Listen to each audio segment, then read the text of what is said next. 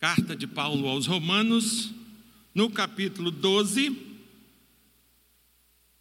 do verso 9 ao verso 21. O nosso tema, o tema da Igreja Presbiteriana Central de Altamira no ano de 2023, é a nossa identidade em Cristo. E de uns dias para cá, creio que de uns dois domingos para cá, nós temos falado uma série de sermões, o comportamento do crente. Nós temos falado sobre isso e o meu objetivo nesta noite é continuar falando sobre o comportamento do crente, o comportamento do cristão, já que estamos preocupados em lembrar da nossa identidade em Cristo. É interessante pensarmos no nosso comportamento como crente no Senhor Jesus Cristo. Romanos capítulo 12, do verso 9 ao verso 21. Quem achou, diga glória a Deus. Muito bem. O texto nos diz o seguinte: O amor seja sem hipocrisia, detestai o mal, apegando-vos ao bem. Amai-vos cordialmente uns aos outros com amor fraternal, preferindo-vos em honra uns aos outros. No zelo, não sejais remissos, sede fervorosos de espírito, servindo ao Senhor regozijai-vos na esperança, sede pacientes na tribulação, na oração, perseverantes. Compartilhai as necessidades dos santos, praticai a hospitalidade, abençoai os que vos perseguem, abençoai e não amaldiçoeis. Alegrai-vos com os que se alegram e chorai com os que choram. Tende o mesmo sentimento uns para com os outros em lugar de serdes, de ser desorgulhosos, condescendei com quem é humilde. Não sejais sábios aos vossos próprios olhos. Não torneis a ninguém mal por mal. Esforçai-vos por fazer o bem perante todos os homens. Se possível, quando depender de vós, tende paz com todos os homens. Não vos vingueis a vós mesmos, amados mas dai lugar à ira, porque está escrito: A mim me pertence a vingança, eu é que retribuirei, diz o Senhor. Pelo contrário, se o teu inimigo tiver fome, dá-lhe de comer, se tiver sede, dá-lhe de beber, porque fazendo isto, amontoará as brasas vivas sobre a sua cabeça. Não te deixes vencer do mal, mas vence o mal com o bem. Oremos ao nosso Deus. Deus Santo e poderoso Pai, Tua palavra foi lida, Senhor. Essa palavra que foi inspirada, a Sua Escritura, ela foi lida por nós. E agora, Deus, eu clamo a Ti, que Tu nos ilumine, que Tu ilumine a mim, que tenho a responsabilidade, o compromisso de expor o que foi lido que tu abra, Deus, o entendimento de cada uma das pessoas que estão aqui, para que haja, Deus, a exposição e a consequente compreensão, porque se isto acontecer, esta tua palavra ela não voltará vazia, ela encontrará morada nos nossos corações e ela nos abençoará, ela nos exortará, ela nos animará, ela nos remodelará, ela nos fará novas criaturas em Cristo Jesus. Nos abençoa, meu Deus. Nos abençoa para sermos, sim, ministrados por tua palavra, em nome de Jesus Cristo. Amém. Queridos, quando a gente olha para esse texto, eu quero olhar para esse texto e ver neste texto a base do nosso comportamento. E eu digo para você que olhando para esse texto, é possível dizer que a base do nosso comportamento é a certeza da graça de Deus. Eu já vou te dizer por que isto é verdade. Que é isto que Paulo está dizendo aqui. A base do nosso comportamento é a certeza da graça de Deus. E eu creio que seria interessante fazermos assim como que uma pergunta retórica. É retórica porque você não tem como responder, porque no culto reformado, no culto presbiteriano, não se levanta ninguém na assembleia para responder uma pergunta. Mas o mais o mais importante dessa, dessa pergunta não é simplesmente uma resposta objetiva, mas quem sabe levar você a refletir, a pensar. E a pergunta é bem simples: qual é a base do teu comportamento? O que que te inspira? O que que faz você ser o que é, fazer o que faz? Qual é a base do teu comportamento? Se nós olharmos a primeira pergunta do catecismo maior de Westminster, que é um dos nossos símbolos de fé, essa primeira pergunta todo presbiteriano sabe, e é comum, talvez não saibamos a segunda, né? mas a primeira de tantos pastores falar, a gente sabe. A primeira todos nós sabemos. E qual é o fim principal do homem? Se a gente considerar essa pergunta, bem como a resposta, nós já vamos ter assim um, um, um bom feedback, uma boa direção sobre o que deve ser a base do nosso comportamento. O catecismo, quando pergunta qual o fim principal, qual o fim supremo e principal do homem, ele responde, ele diz que o fim supremo e principal do homem é glorificar a Deus e alegrar-se nele para sempre. Então, o meu comportamento ele deve ser balizado por esse meu objetivo. Se de fato eu tenho esse documento como um, do meu, um dos meus símbolos de fé, verdadeiramente essa pergunta, essa resposta, ela deve simbolizar o meu comportamento. Então, se eu quero saber qual deve ser a base do meu comportamento, deve ser tudo aquilo que me leva a glorificar a Deus, deve ser tudo aquilo que me leva a me alegrar em Deus. O meu comportamento deve ser balizado por isto. Se de fato eu creio que o catecismo de Westminster, o catecismo maior, é um dos nossos símbolos de fé. E é interessante que essa questão levantada por esse documento de Westminster, ele, ele deve ser sim a base do comportamento em todos os aspectos da nossa vida. Nós vamos ver que, que ele deve sim nortear toda, todo o nosso comportamento. E quando nós estamos falando, ou melhor, para eu te dizer sobre a base do nosso comportamento é a certeza da graça de Deus, eu quero te dizer três verdades, e essas três verdades, elas serão ditas à guisa de introdução, até para que você entenda onde eu quero chegar com essa minha, com essa minha proposta. A base no, do nosso comportamento é a certeza da graça de Deus. Essas três questões é para te dar um, um norte. A primeira verdade, quando os nossos relacionamentos têm como ponto de partida o amor, não há lugar para fingimento, máscaras ou melindres. A segunda, quando, a, quando é a esperança na graça e na misericórdia de Deus e não as aparências, o falso moralismo ou o perfeccionismo doentio que mantém os nossos relacionamentos, cremos na possibilidade de, de transformação do outro, assim como cremos na nossa própria transformação. E ainda a terceira, a terceira verdade, quando a empatia torna-se real nos nossos relacionamentos, mesmo aqueles que são declaradamente nossos inimigos, que nos causaram muito dano injustamente, podem experimentar o arrependimento. Essas três verdades eu creio que elas nos ajudarão bastante no entendimento do que eu pretendo te dizer nesta noite. Queridos, quando nós voltamos os nossos olhos aqui para o texto de, de Romanos, é interessante a gente perceber o que, que vem acontecendo até o capítulo 11. Você vai ver que até o capítulo 11, você vai ver que Paulo ele vem tratando das doutrinas da graça.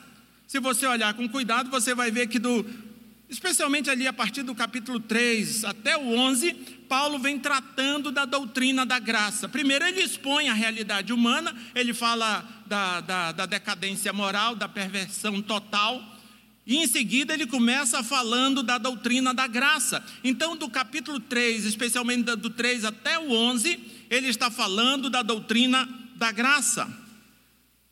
Do capítulo 12 em diante, você percebe que o seu foco consiste em aplicar esse ensino ao comportamento e aos relacionamentos cristãos. Não tem como nós falarmos de comportamento, de relacionamento, de uso e costumes, de doutrina, se antes nós não ensinarmos a Bíblia, se antes nós não falarmos da doutrina, melhor dizendo, não tem como eu te dizer nada do ponto de vista bíblico sem antes eu expor a Bíblia, a Bíblia. E é isso que Paulo faz, ele usa os primeiros capítulos de Romanos para falar dessa doutrina, e a partir do verso 12, do capítulo 12, ele começa a aplicar tudo o quanto ele ensinou. Ele estava ensinando sim sobre a doutrina da graça e agora ele começa a aplicar isso ao nosso comportamento e aos nossos relacionamentos. E você vai ver que desde o capítulo 12, desde o início, ele fala do culto racional, ou seja, do culto apropriado para os, as criaturas redimidas oferecerem a Deus. Isso aí está bem claro no verso 1 do capítulo 12. Ele fala da necessidade da transformação da nossa mente e do devido uso dos dons espirituais. E você vai ver que agora, aqui em Romanos 12, de 9 a, 11, 9 a 21, é feita assim, uma série de exortações que ecoam, assim como que ecoam o estilo de ensinamento de Cristo, e desta forma é dito que a certeza da graça de Deus é a base do nosso conhecimento, é a base do nosso comportamento, melhor dizendo. Por que, que ele fala isso? Porque antes ele dá, ele traz essa doutrina e quer que as pessoas entendam que essa doutrina não é simplesmente um mero conhecimento, não são meras informações, mas ele está jogando, está tratando, está ensinando sobre a graça, para que esse ensino, para que essa doutrina seja assim, a base do nosso comportamento, a base dos nossos relacionamentos. E assim, queridos, eu quero conversar assim contigo nessa noite sobre esse tema, a certeza da graça de Deus é a base do nosso comportamento. Então, se você tem certeza da graça de Deus, procure ajustar o teu comportamento a essa certeza. o teu comportamento ele tem que refletir essa certeza que você tem da graça de Deus. Então veja, quando a gente olha para esse texto, especialmente aí dos versos de 9 a 11, eu digo para você que nós temos o primeiro ponto. A certeza da graça de Deus é a base do nosso comportamento. Quando isto acontece, é o amor o ponto de partida dos nossos relacionamentos. Existem muitas coisas que podem se configurar como que o ponto de partida dos nossos relacionamentos. Existem pessoas que estão casadas por interesse. Existem pessoas que se casaram por conta de interesse, achava que a mulher era rica, o marido era rico, casou para ver se dava o golpe do baú, né? Então existem muitas coisas que marcam o ponto de partida dos nossos relacionamentos. Mas eu quero dizer para você que se você tem certeza da graça de Deus, que a certeza da graça de Deus é a base do teu comportamento, isso, uma das provas, uma das demonstrações, é que o teu relacionamento tem que ter como ponto de partida o amor. Ah, e o amor. É muito difícil falar sobre o amor, e eu não estou dizendo isso para valorizar o meu passe, mas é difícil falar sobre o amor nos nossos dias. Pense numa palavra que se relativizou, pense numa palavra que perdeu o seu efeito, a sua eficácia. Se um prostituto passa a noite com uma prostituta, ele pode dizer de manhã que passou a noite fazendo amor, só para você ter uma ideia de como essa palavra se diluiu, se fragmentou, perdeu a sua eficácia. Então é importante nós pensarmos em amor do ponto de vista bíblico. Queridos, quando nós estamos falando de amor, o amor bíblico, já tive a oportunidade de dizer isso, eu acho interessante dizer, até para que a gente lembre do que estamos falando. O amor bíblico ele não é um mero sentimento. O amor bíblico ele tem mais a ver com, a, com comportamento do que com sentimento. Por exemplo, Deus amou o mundo, de, Deus amou o mundo e deu o seu filho unigênito por causa desse amor. O amor bíblico ele depende da virtude de quem ama e não simplesmente das, das qualidades de quem é amado. Romanos 5, 8 vai dizer que Deus prova o seu amor para conosco pelo fato de Cristo ter morrido por nós, sendo nós santos, perfeitos e imaculados. Não, sendo nós ainda pecadores, maus, malas sem alça. Foi nesse contexto que Deus provou o amor dele para conosco, tendo Cristo morrido por nós, sendo nós ainda pecadores. Ou seja, é, o amor bíblico depende da virtude de quem ama e não das qualidades de quem é amado. E com isso, queridos, a gente precisa dizer uma coisa, porque muitas vezes nos nossos relacionamentos, especialmente dentro da igreja, a gente diz que não ama e bota a culpa nas pessoas que são más, que têm gênio ruim, que tem essa e aquela aquele defeito. Mas veja, se você não ama, o problema está em você e não em quem deveria ser amado por você. Porque se, se não fosse assim, Deus jamais nos amaria. Porque Ele nos amou quando ainda estávamos mortos dos nossos delitos e pecados. Ele nos amou primeiro, Ele nos amou quando ainda éramos muito maus e pecadores. Ainda somos, mas agora somos lavados e remidos pelo sangue de Jesus. Então veja, o amor bíblico depende da virtude de quem ama e não simplesmente das qualidades de quem é amado. Queridos, e aí, voltando aqui para o nosso texto, depois dessa, desse breve introide aí, só para você entender de que tipo de amor eu estou falando. Você vai ver que Paulo, falando sobre o relacionamento cristão, ele coloca o amor como o princípio governante da vida do crente. E ele não está inventando moda nenhuma. Cristo já disse isso, isto em outro lugar.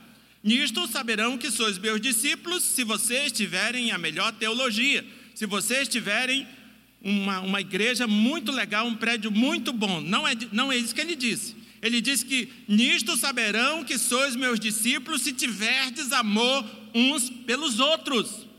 Então é, é isso que nos identifica como amor. Então Paulo aqui ele não está inventando nada, ele está só ecoando o ensino do nosso Senhor Jesus Cristo. E você vai ver que Paulo falando sobre o relacionamento cristão, ele coloca o amor como o princípio governante da vida cristã a vida do crente. E ele começa o verso 9 dizendo assim: O amor seja sem hipocrisia. Ah, menino. E do que, que ele está falando? Ele está falando de uma coisa que era muito conhecida naqueles dias e talvez ainda seja muito conhecida nos nossos dias. Essa palavra hipocrisia, hipocrites. E o que, que era isso? Era uma coisa muito comum no drama no drama grego clássico, Hipocrites, o, o ator. O ator usava uma máscara no rosto. Aqui na igreja tem grupo de teatro, mas os meninos e as meninas não usam máscara, eles interpretam, mas naqueles dias o ator usava uma máscara. Então, é disso que, tá, que Paulo está falando. Ele está lembrando esse, esse drama clássico, o Hipocrites, né, o ator que usava uma máscara no rosto. E o que, que ele está, por que, que ele está fazendo isso e o que, que ele quer dizer com isso? Ele está querendo dizer o seguinte: quando os nossos relacionamentos têm como ponto de partida o amor, não há lugar para o fingimento, máscaras ou melindres, mas há lugar para a autenticidade, boa vontade e o perdão. É disso que ele está falando. Se o ponto de partida dos meus relacionamentos é o amor, não haverá lugar para o fingimento, para a máscara, mas há lugar para a boa vontade, para o perdão, porque a sinceridade. Queridos, se os teus relacionamentos são marcados pelo fingimento, por aparência, se você caminha em teus relacionamentos como que pisando em ovos, com medo de ferir, de ser ferido, o ponto de partida dos teus relacionamentos é a conveniência, é o egoísmo, é o pecado, não é o amor. E eu ainda tenho outra notícia que não é tão legal para você, se porventura essa é a tua trilha. Se é assim, os teus relacionamentos fazem muito mal para você mesmo, para as pessoas com quem você convive, para a igreja e para a sociedade. Se os teus relacionamentos é fundamentado na conveniência, no fingimento, na máscara, no pecado, no egoísmo, esse relacionamento faz muito mal para você mesmo, para as pessoas com quem você vive, para a igreja, para a sociedade, faz mal para todo mundo. É melhor que nem existisse esse relacionamento. Essa é a verdade. Queridos, e qual é a solução para esse negócio? A solução, queridos, é que você aprenda sobre a, a graça, que você tenha certeza da graça de Deus e assim tenha o verdadeiro amor como ponto de partida dos teus relacionamentos. Aprenda sobre a graça. Não fique escolhendo amizade igual você escolhe comida no fast food. Não fique olhando pelo sabor, pela aparência. Escolha, não escolha as tuas amizades nessa perspectiva. Lembre-se da forma que você foi escolhido por Deus, você estava morto do teu delito e no teu pecado, não havia e não há nada em você de aprazível que chamasse a atenção de Deus, foi pela graça e pela misericórdia. Já pensou, queridos, se nós nos relacionássemos da, com as pessoas do jeito que Deus decidiu se relacionar com, com cada um de nós? Já pensou se nós viríamos defeito nos outros? Não viríamos, porque Deus é santo, é puro, é imaculado, e nós, pecadores, miseráveis pecadores, maus, Ele vê a engendra nascendo no nosso coração, no nosso pensamento, e ainda assim Ele estende a mão de graça e misericórdia e nos ama, nos acolhe. Queridos, aprenda sobre a graça, tenha certeza da graça de Deus, e assim tenha o verdadeiro amor como ponto de partida dos teus relacionamentos. Amor depende muito mais da virtude de quem decidiu amar do que das qualidades de quem é amado. Porque se Deus for, ficasse procurando qualidade em nós, se, ah, menina, eu vou amar o Vanderlei, porque aquele, ah, não encontraria nada em mim, não, te, não teria começado a me amar até hoje, porque eu não presto e você também não. Nós somos maus, somos pecadores e precisamos lembrar disso, e não apenas quando estamos reconhecendo o nosso pecado, mas quando estamos nos relacionando.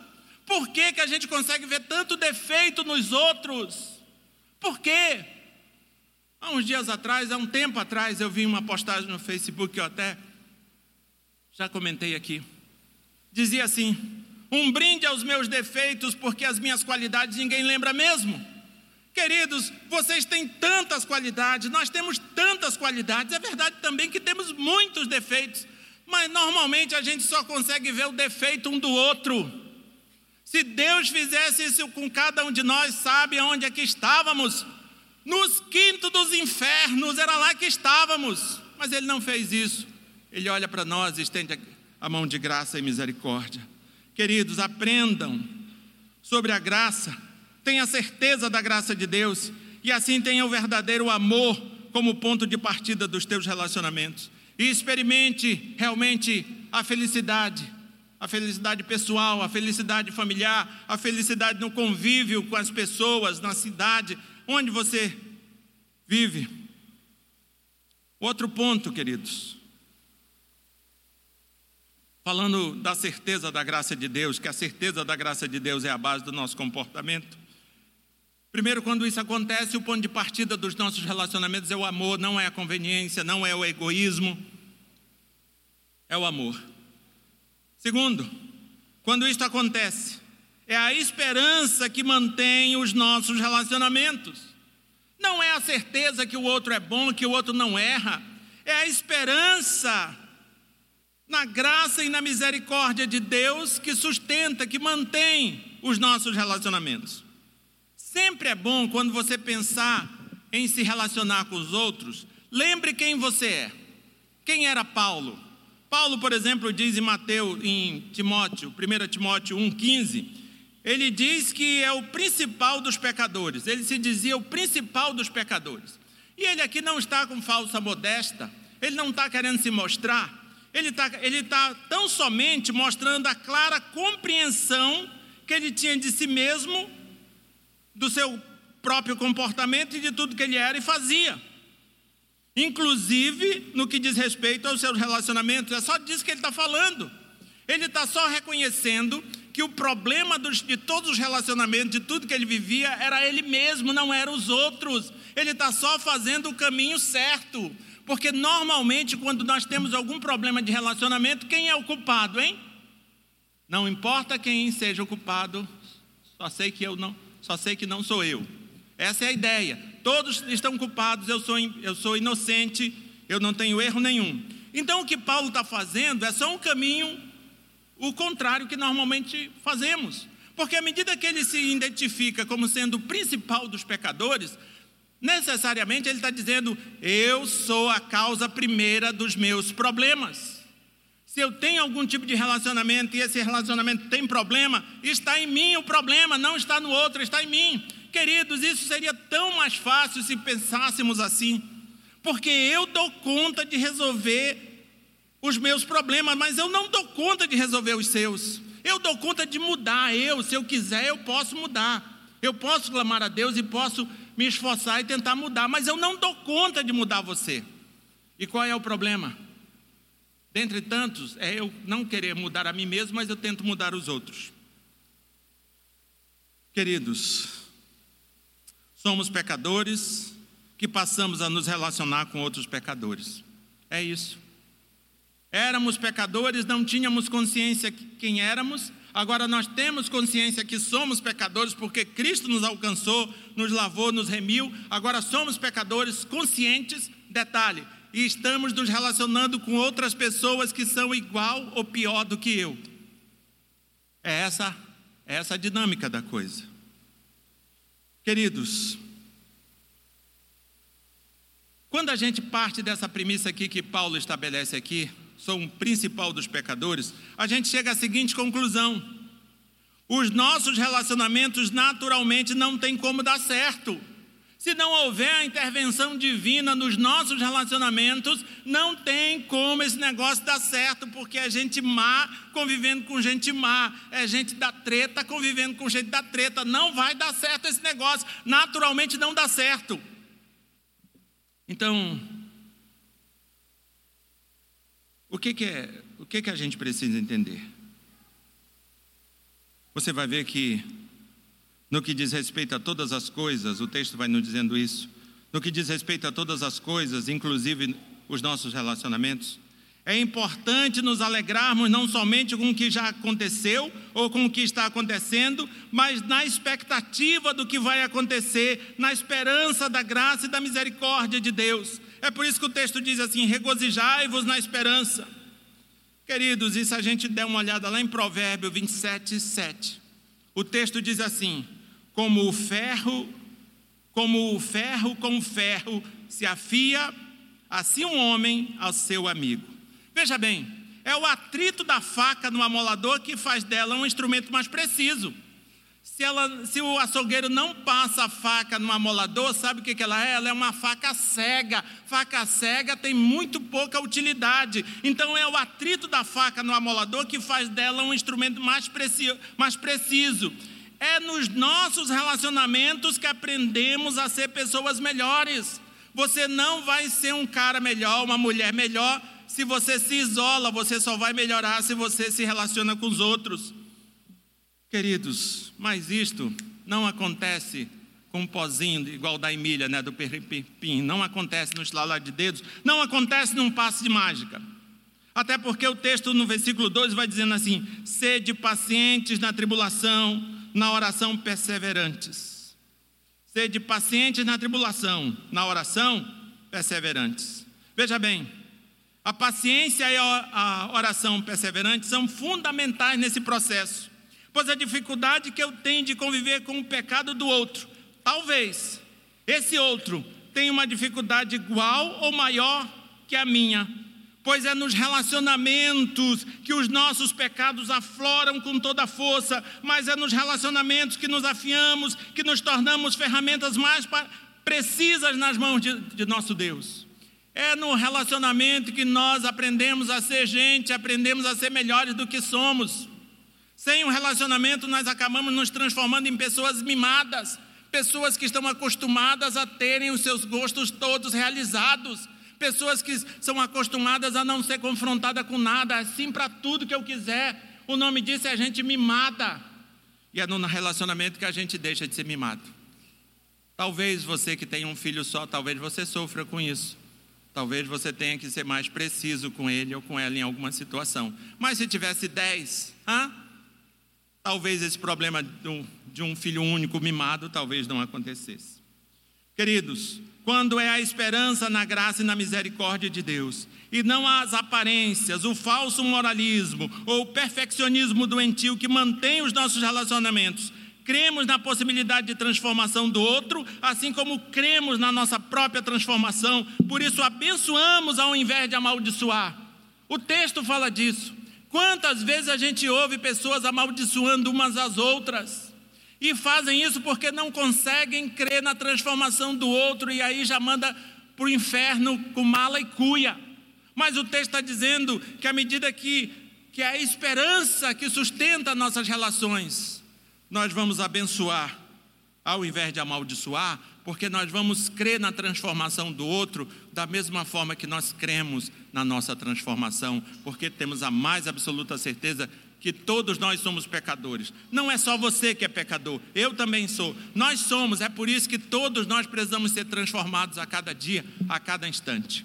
Amém, irmãos? Então veja bem, isso tudo que eu estou falando para você Só acontecerá se o teu comportamento tiver como base a certeza da graça de Deus. Para que você tenha certeza da graça de Deus, você precisa conhecer a graça de Deus. E você só tem como conhecer a graça de Deus se você colocar em prática aquilo que as crianças cantam ou cantavam. Leia a Bíblia e faça a oração. Mas nós não queremos ler a Bíblia e muito menos orar. E ou vice-versa, talvez os dois estejam difíceis de ser feito nos nossos dias. Mas você só vai conhecer a graça de Deus se você conhecer a palavra de Deus exposta na Bíblia. E entender que aquilo ali não é uma palavra antiga, que não tem nada a ver contigo, ela tem tudo a ver contigo. Queridos, a certeza da graça de Deus é a base do nosso comportamento. Quando isso acontece, o amor é o ponto de partida. Quando isso acontece, é a esperança que mantém os nossos relacionamentos. Não é a certeza que eu sou perfeito, que você é perfeita, que você é perfeito, mas é a esperança na graça e na misericórdia de Deus. Tem muitas pessoas que se afastam, que se divorciam, porque chegam à conclusão: vejam vocês, eu descobri que o meu marido é imperfeito, eu descobri que a minha esposa é imperfeita. Tem muito filho que arruma as malas e vaza de casa, sabe por quê? Porque descobriu que os pais são imperfeitos, que os irmãos são imperfeitos. Tem muita gente que não quer mais saber de igreja porque descobriu que pastores são imperfeitos, que crentes são imperfeitos. Vejam vocês, Queridos, nós não somos perfeitos. É por isso que as nossas relações elas são sustentadas na esperança. Na esperança, sim, que dias melhores virão por conta da graça e da misericórdia de Deus. Amém, irmãos? Queridos, a certeza da graça de Deus. Quando isso acontece, o ponto de partida dos nossos relacionamentos é o amor não é a conveniência, não é o egoísmo, não é o perfeccionismo doentio, que você é perfeito, quer que as outras também sejam, não é nada disso. Mas é o amor, aquele amor que você se aproxima do outro, que você se dispõe a amar, mesmo que você compreende que não há perfeição, mas você dispõe a amar, você assume o comportamento de amor, assume o compromisso de amar. A certeza da graça de Deus é a base do nosso comportamento. Quando isso acontece, é a esperança que sustenta, não é a perfeição. Mas por fim, a certeza da graça de Deus é a base do, do nosso comportamento. E quando isso acontece, a empatia torna-se real em nossos relacionamentos. Ah, empatia! Oh, meu Senhor, já pensou relacionamentos que, que fica claro, que fica evidente a empatia. Já pensou eu me colocando no teu lugar, você se colocando no meu lugar? Menino, a gente não ia brigar nunca. Iam fechar as delegacias, iam acabar todas essas confusões, porque um se colocaria no lugar do outro. Então veja, quando a gente olha aqui dos versículos 15 ao verso 21, você vai ver que que quando que a certeza da graça de Deus sendo o nosso, nosso comportamento, isso acontece, quando isso acontece, a empatia torna-se real em nossos relacionamentos. E o que é empatia, hein, queridos? Deixa eu tentar dar uma definição bem resumida aqui para você. No dicionário, uma das definições diz que empatia é a capacidade de se identificar com a outra pessoa, de sentir o que ela sente. Em resumo, Poderíamos dizer que ter empatia é se colocar no lugar do outro. Hã? É no lugar do outro. É aquele marido, queridos, que, que chegou para almoçar. Vou contar um exemplo aqui que nunca aconteceu com ninguém, né? É aquele marido que está trabalhando duro. E aí chega em casa, o almoço não está preparado, mas a mulher tem 14 filhos para cuidar e ele ainda tem a cara de pau de ficar irado com ela. Os 14, o Juninho, a Mariazinha, o Antoninho, tem até que tem um, um hall de membros na casa, porque é tanto menino que não dá para lembrar o nome. Mas aí o maridão fica irado, sabe? Fica muito revoltes, porque o, o, o, o, o meu frango caipira com quiabo, do jeito que eu gosto, está pronto. Empatia, meu amado. Se coloque no lugar daquela amada que ficou lá cuidando dos 14 zuiudo que vocês têm juntos. Zuiudo, leia-se filhos.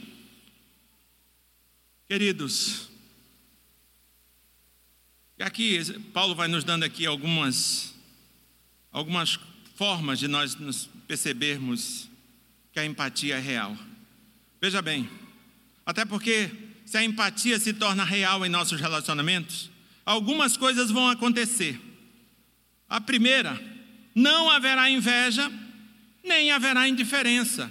Se existir empatia nos teus relacionamentos, não haverá inveja, não haverá indiferença. Veja o que diz, por exemplo, o verso 15: Alegrai-vos com, com os que se alegram.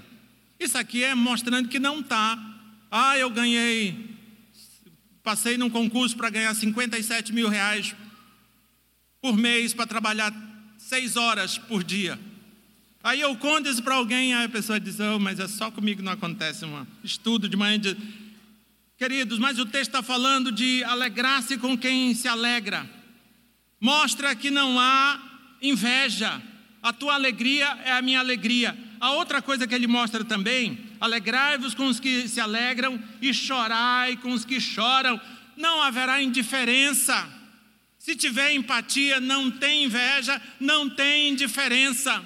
Eu vou chorar com você quando você estiver sofrendo, quando você estiver sentindo as tuas dores, eu também vou sentir. Eu vou me alegrar com você quando você estiver alegre. Então, queridos, é uma das formas da gente perceber se existe empatia nos nossos relacionamentos. Existe inveja no teu relacionamento? Você fica se mordendo quando vê que o teu amigo, que a tua amiga tem uma coisa que você gostaria de ter e ainda não tem? Ou você não está nem aí para a dor dela ou dele. Então, quando há empatia, não há inveja e nem indiferença. E o verso 16 ainda vai nos dizer que, ao invés de sermos orgulhosos e arrogantes, estaremos dispostos a nos associar uns, com, uns aos outros, mesmo que seja necessário ceder em alguma coisa. O verso 16 diz isso. Uma outra coisa que o verso 17 diz: Não retribuiremos o mal com o mal mas nos empenharemos em fazer o que é correto.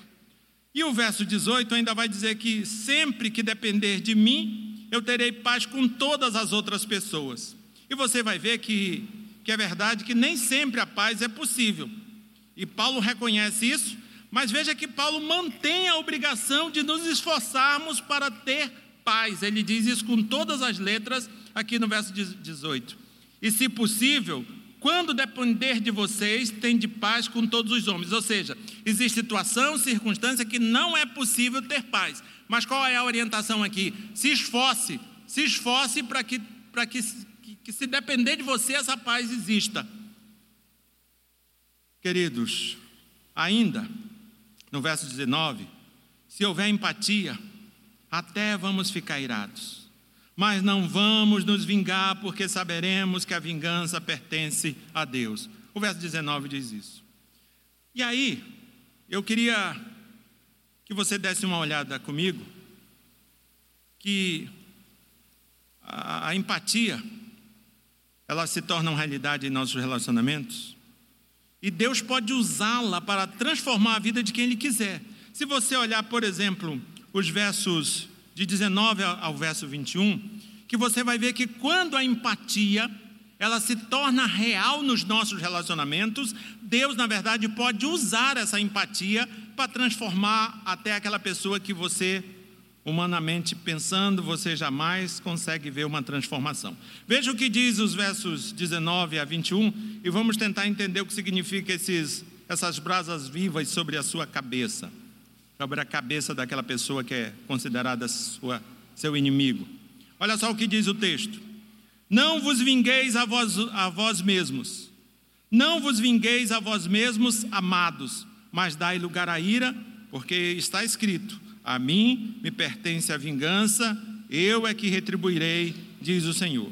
Pelo contrário, se o teu inimigo tiver fome, dá-lhe de comer, se tiver sede, dá-lhe de beber porque fazendo isto, amontoarás brasas vivas sobre a sua cabeça. Não deixes vencer do não não te deixes vencer do mal, mas vence o mal com o bem. Veja bem que o texto, considerando que está falando de empatia, da empatia tornar-se real em nossos relacionamentos, e aí a gente precisa perguntar o que, que poderia significar esse negócio de amontoar brasas vivas sobre a cabeça dos nossos inimigos. O que, que isso queria dizer? O que, que isso quer dizer? você vai ver que existe algumas, algumas possibilidades, mas eu, eu vou ficar com a que eu creio que é bíblica. Veja bem, eu digo para você que isso aqui significa o juízo de Deus. Você vai ver que Paulo, quando ele está escrevendo esse texto, ele cita o que está escrito ali em Provérbios 25, 22, e você vai ver que isso é uma metáfora da punição divina sobre aquele que rejeita a manifestação do amor cristão. Desta forma, se o inimigo, se o inimigo não se arrepender, ele invocou sobre si o juízo de Deus. Você vai ver que o verso 19, de forma passiva, o crente não se vinga. Olhe para o verso 19 que você vai ver isso. De forma passiva, o crente não se vinga, mas deixa a vingança com Deus. No verso 20, você vai ver que de forma ativa, o crente faz as boas obras e essas boas obras geram algo no inimigo que são as brasas vivas. Ou seja, essas brasas vivas serão o juízo de Deus caso o inimigo não se arrependa, mesmo tendo recebido o bem da pessoa que ofendeu.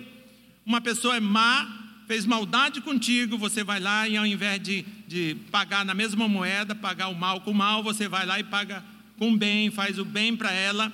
E aí, quando você faz isso, você está dando a essa pessoa a possibilidade do arrependimento, dela perceber a graça e a misericórdia de Deus através das tuas atitudes, através das tuas ações. Queridos, quando a empatia torna-se real nos nossos relacionamentos, mesmo aqueles que são declaradamente nossos inimigos, que nos causaram muito dano, que não creem como cremos, podem escapar do juízo de Deus se considerarem o bem que fazemos a eles e se arrependerem. É disso que o texto está falando. Ou seja, o que Paulo está mostrando aqui é que a empatia ela é tão importante que pode inclusive ser usada por Deus para transformar a vida daquele ímpio, mal, que se considera e que se coloca como teu inimigo. Se você se coloca no lugar dele, que ele não conhece a Cristo, que ele é um perverso, que ele é um ímpio, e se colocar no lugar dele, não responder à altura, mas fazer, responder com um bem, certamente Deus pode usar isto. Queridos, já pensou nesse processo eleitoral que se findou há uns tempos atrás? Nós, igrejas, nos colocamos no lugar do ímpio, fazendo bem quando nos foi feito mal? Eu vi muitos pastores renomados xingando autoridades com palavras feias, chulas, e às vezes muitos cristãos achando legal aquilo. Mas veja, o nome disso não é empatia, o nome disso é responder o mal com o mal. A empatia, quando ela é usada, especialmente nesse caso aqui, é um instrumento da graça e da misericórdia de Deus. E aí, queridos, se o teu comportamento tem como base a graça de Deus, a empatia precisa ser real nos teus relacionamentos.